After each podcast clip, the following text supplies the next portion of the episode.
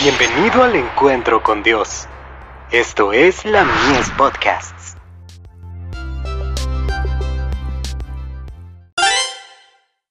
Hijos e hijas de Dios. Se difunde el Evangelio. Por lo cual, por amor a Cristo me gozo en las debilidades, en afrentas, en necesidades, en persecuciones, en angustias. Segunda de Corintios, capítulo 12, verso 10.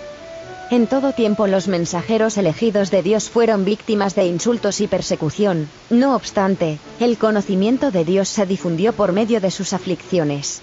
Cada discípulo de Cristo debe ocupar un lugar en las filas para adelantar la misma obra, sabiendo que todo cuanto hagan los enemigos, redundará en favor de la verdad. El propósito de Dios es que la verdad se ponga al frente para que llegue a ser tema de examen y discusión, a pesar del desprecio que se le haga. Tiene que agitarse el espíritu del pueblo, todo conflicto, todo vituperio, todo esfuerzo por limitar la libertad de conciencia son instrumentos de Dios para despertar las mentes que de otra manera dormirían. Cuán frecuentemente se ha visto este resultado en la historia de los mensajeros de Dios. Cuando apedrearon al elocuente y noble Esteban por instigación del Sanedrín, no hubo pérdida para la causa del Evangelio la luz del cielo que glorificó su rostro, la compasión divina que se expresó en su última oración, llegaron a ser como una flecha aguda de convicción para el miembro intolerante del Sanedrín que lo observaba, y Saulo, el fariseo perseguidor, se transformó en el instrumento escogido para llevar el nombre de Cristo a los gentiles, a los reyes y al pueblo de Israel.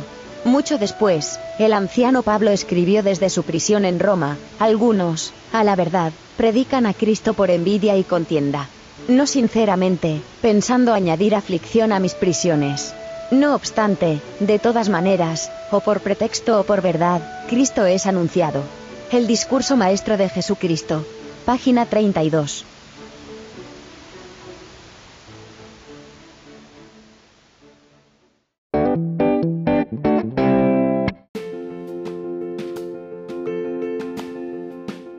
Visítanos en www.ministeriolamies.org para más contenido.